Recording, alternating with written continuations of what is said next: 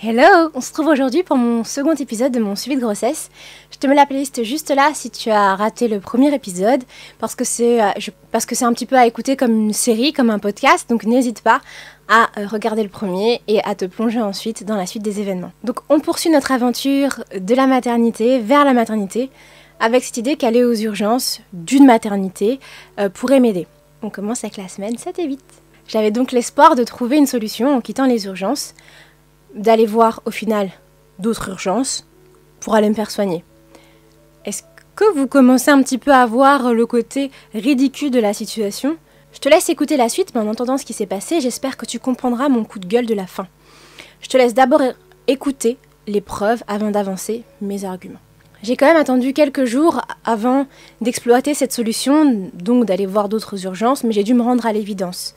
Mon état ne s'améliorait pas. J'avais de la fièvre, je voyais flou, je ne m'alimentais plus, je vomissais sans discontinuité. Je me réveillais quand j'arrivais à m'endormir, trempée, le lit, pareil, et j'avais très froid à ce moment-là, puis rebelote. On s'est donc rendu aux urgences, qui est un, dans un hôpital public avec une maternité. Euh, j'ai dû dormir sur Afid en attendant qu'on me prenne en charge. les urgences, c'est toujours débordé, mais là, ça l'était vraiment beaucoup. J'ai attendu trois heures avant de voir, enfin, un premier médecin, d'avoir la première consultation. Un test urinaire plus tard, mes plaintes recueillies. On m'annonce que j'ai une infection urinaire parce que je ne bois pas assez. Il faut que je boive plus. Sans blague. Vraiment, euh, je pense qu'à ce moment-là, on n'avait pas trop compris mon état. Parce que, de toute façon, j'ai pas de force, donc je, me laisse faire sans lutter. On me dit de m'installer pour s'assurer que tout va bien. Alors là, à ce moment-là, et d'ailleurs, je crois quasiment jusqu'à la fin, on fait que des échos endovaginales pour celles qui se posaient la question, euh, parce qu'on fait pas en fait comme dans les films où on regarde dessus uniquement. En tout cas, pas au début, on voit pas assez bien. Et là, je vois un petit sac et un petit cœur qui bat. Et j'entends c'était la première fois que je le voyais. Ce petit être qu'on a construit, Afid et moi, c'est un bout de nous. Je peux vous jurer que pendant 5 secondes, je n'ai plus mal, de souffrance, de plainte. C'était mon bébé et moi. J'ai été soustraite ce moment par le médecin qui m'a demandé si j'avais déjà saigné, ce qui n'était pas mon cas. Et après, les angoisses sont directement revenues et je m'en voulais bizarrement d'avoir vécu ce premier moment sans mon binôme, mon fidou. Je n'ai donc rien dit pour le battement du cœur, juste que je l'avais vu. Et j'ai pris en photo pour partager avec le futur papa euh, ce qu'on venait de voir. À partir de ce jour, et quoi qu'on en dise sur le fait que ce ne soit pas un bébé, que ce soit un fœtus et qu'il n'est pas viable, à partir de ce jour, pour moi, j'étais mère. Responsable de ce petit cadeau, et j'espérais si fort que notre cohabitation puisse se passer au mieux. J'ai aussi compris autre chose ce jour-là. aussi en voyant les autres mamans autour de moi et en écoutant les dires du médecin, si maman ne saigne pas, si bébé va bien, alors tout est normal. Mais je, le répète, pour moi, rien n'est normal. Hein. mais donc, pour moi, donc, uniquement. Je suis, sortie de ce séjour plusieurs bonnes, plusieurs bonnes heures plus tard, après une perf de Primpéran, mon sauveur, et une ordonnance longue comme mon bras, Antibio, Doliprane, Spasfon, Primpéran, protecteur gastrique, du Gaviscon, moi qui m'étais promis de prendre le moins de produits possible, le moins de médicaments pendant ma grossesse, et eh bah ce fut le premier principe mis de côté. J'ai essayé de lutter contre la prise de médicaments, mais le lendemain de mon hospitalisation, j'ai vite compris que si je voulais sortir de cet état, il me fallait des médicaments. C'était pour mon bien, oui, mais pour celui du bébé aussi au final. Je ne pouvais plus le nier, il était là lui aussi, je l'avais vu. Donc le primpérant, moi je vous dis, il m'a été donné en suppos. Si ça peut aider certains, parce que parfois quand on fait des presses et qu'on donne en gélule, ça sert à rien, mais en suppos ça fonctionne très bien. Et ça m'a permis de tenir éveillée parce que je vomissais un peu moins, donc j'étais moins épuisée. Je dormais 19-20 heures par jour à ce moment-là. Et les moments d'éveil c'était pour manger et pour vomir globalement, mais c'était pas du tout pour faire autre chose. J'étais incapable de tenir mon téléphone, incapable de regarder mes mails, incapable de faire quoi que ce soit. Et donc arrive la fin des congés d'Afid, et on pouvait plus gérer seul avec mon état qui était pas totalement mieux, c'est juste que je pouvais m'asseoir et manger, quoi. On a donc annoncé à notre famille notre super nouvelle. Les réactions étaient incroyablement variées, mais toutes teintées de bonheur. Je me souviens du rire de nos mères, euphoriques, de l'étonnement de ma sœur à son self, et la, la joie de nos sœurs globalement, nos frères et sœurs. Je voulais pas l'annoncer comme ça, mais j'avais pas le choix. C'était vraiment pas mon choix, mais C'était comme ça. Et nous avons eu le même petit rituel à chaque appel. Je me suis redressée, recoiffée un peu, comme si c'était important au final. On se regardait, Afid et moi, heureux, comme si nous allions annoncer avoir remporté le pactole. Peut-être c'est même le cas. Je me souviens aussi du stress et le fameux et si jamais. Bref, j'ai donc passé de mini-séjours chez mes parents pour qu'ils puissent veiller sur moi pendant que je veillais sur mon mini-moi. Enfin non, juste dormir jusqu'au prochain rendez-vous médical pour trouver une solution. Durant mon séjour chez mes parents, nous avons veillé à suivre les recommandations hygiéno-diététiques, en gros comment manger pour aller bien, et c'est là que j'ai fait partager cette joie à mes parents de la liste restrictive pour les femmes enceintes. Liste qui doit me permettre d'éviter la toxo, la listeria et d'autres troubles neurodéveloppementaux. Et je me suis retrouvée à recracher des ricolas parce qu'en fait, ils contenaient des huiles essentielles qui étaient interdites pour la grossesse. Regretter de l'avoir recraché parce que le goût mentholé me faisait du bien. Traumatiser mon père avec cette fameuse question s'il voulait pasteuriser ou pas dans le fromage? Lui faire ultra cuire un beau morceau de viande pour éviter toute infection. Et lui m'expliquant que ma mère, elle avait rien fait de tout ça pour m'avoir et que j'allais bien, mon cerveau allait bien. Bon, laissons. Pour celles et ceux qui écoutent en attendant quelques recettes miracles pour manger et se sentir bien durant cette période, voici mes quelques trouvailles. Je mangeais des choses froides, voire glacées. Le froid, ça permet à l'estomac de moins se mettre en mode foufou. En gros, ça l'apaise un peu. Et tu verras, ça fonctionne vraiment. Donc je mangeais mes repas chauds en petites portions, un repas divisé en 7 ou 8 prises, mais ce repas était tiède, voire froid. Euh, je mangeais des fruits mis au frigo, des petits fruits, hein, type cerise, morceaux de melon. J'avalais une demi-compote en une journée à peu près, et des biscottes en complément, et des chips type Springle, type Pringles. Le tout sans goût, sans épices, sinon gare au. Je mangeais avant d'essayer de me lever, c'est-à-dire dans le lit, en position assise, à prendre quelques cuillères de compote et des gâteaux secs ou des biscuits secs ou des graines. Car je faisais moi des hypoglycémies à jeun, moi je n'ai aucun problème de glycémie, donc euh, je peux vous dire que sinon impossible pour moi même de me mettre debout. Pour les liquides, de l'eau et du jus de pomme, froid toujours, en dehors des repas. Boire ou manger, il faut choisir. J'essayais de ne pas me laisser emporter par le sommeil avant d'avoir attendu 30 minutes, mais je tenais rarement dans les premiers temps. Et bien sûr, ne pas oublier mon petit cocktail de médicaments, vu qu'on ne peut pas boire d'autres choses, pour pouvoir éviter de vomir ou de me dessécher. Ça, c'est les conseils pratico-pratiques. On en arrive donc à l'écho de datation. Arrivé en début de la semaine 8, j'avais rendez-vous chez la sage-femme. Nous, c'est ce qu'on a choisi, plutôt qu'un obstétricien. Fidou m'accompagne à tous les rendez-vous. Il est enceinte comme moi et donc il partage l'ensemble des moments qui concernent notre futur enfant. Cet écho permet de connaître la date théorique de datation, donc quand est-ce que ça s'est passé, tout ça, confirmer la bonne implantation du fœtus et selon le terme peut-être entendre son cœur. Nous arrivons donc chez la sage-femme, j'étais dans le bad, amorphe sans expression.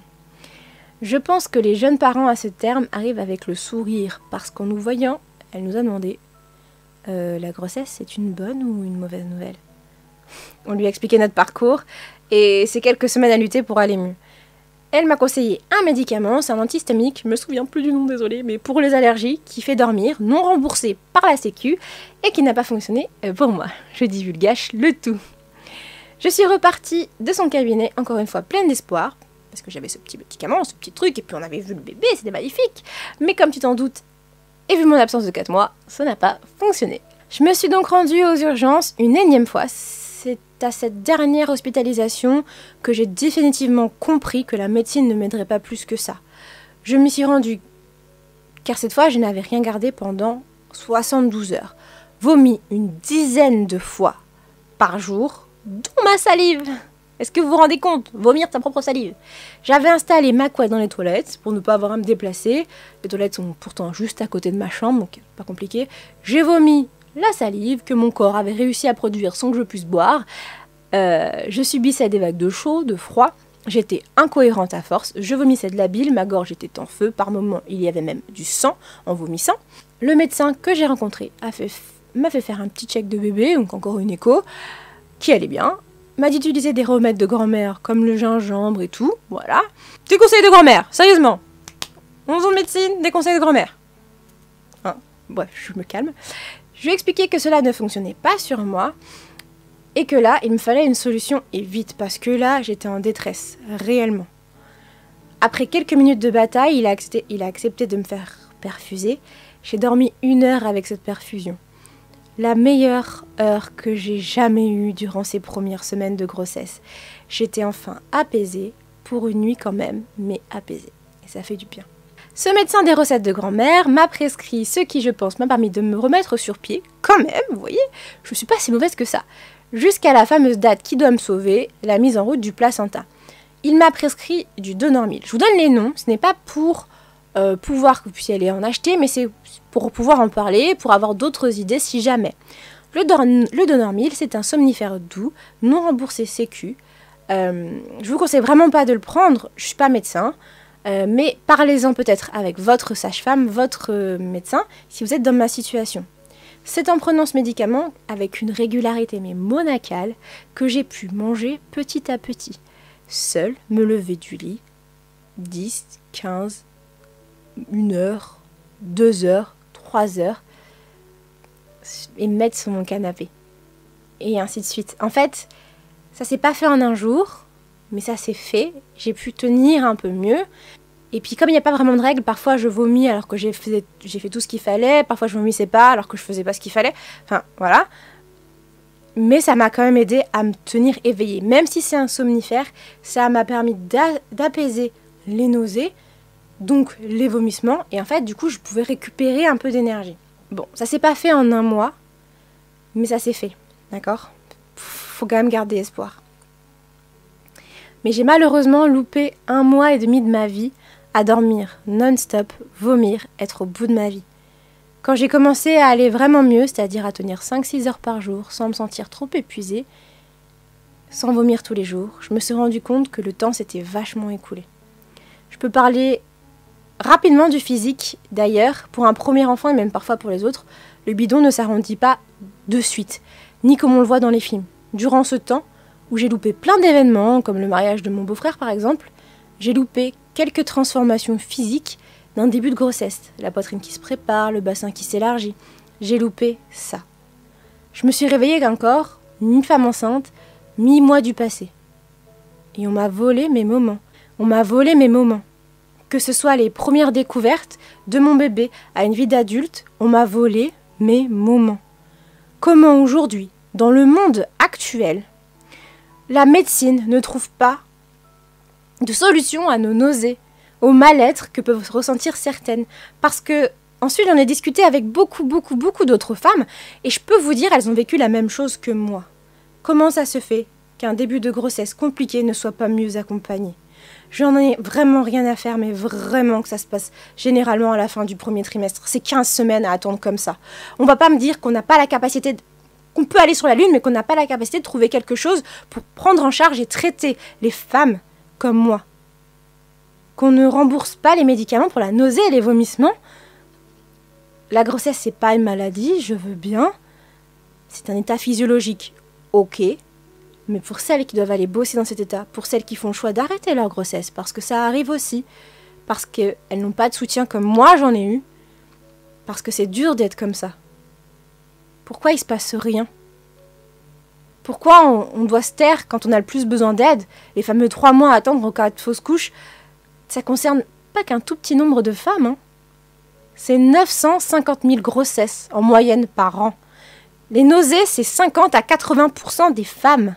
0,3% à 2% font des formes graves et celles-ci sont prises en charge, mais c'est les seules. C'est-à-dire que j'étais pas assez dans un état grave pour ça. Moi, je comprends pas. Bref, j'ai donc réussi à aller un peu mieux en mêlant des conseils diététiques, le Donormil My Love. Mais là, il fallait que je fasse vraiment quelque chose de ma vie. Il fallait que je fasse quelque chose d'utile. Je me suis mise en tête qu'il fallait que je reprenne une activité pro du coup pour me sortir de ça et pour pouvoir me dire, je suis pas, pas qu'une larve en fait. Mais là, c'était un peu la panique. Comment je vais faire? Est-ce que je vais y arriver? Est-ce que mon corps va supporter? C'est la première fois où je vais sortir toute seule pour aller au travail. Est-ce que c'est pas trop tôt? Bref, toutes les réponses à nos questions dans deux semaines, parce que la semaine prochaine, on va parler de gender reveal, vous savez, la révélation du sexe du bébé. N'hésite pas à me raconter ton parcours et à me dire comment ça s'est passé, déjà des questions pour la FAQ qui va venir en fin de série, voilà, si tu tombes sur ma vidéo, ça me ferait plaisir de te lire. N'hésite pas à liker la vidéo comme d'hab, à t'abonner si ce n'est pas déjà fait, bien entendu, pour avoir bah, la suite des aventures, et on se retrouve très vite dans une prochaine vidéo. Bisous.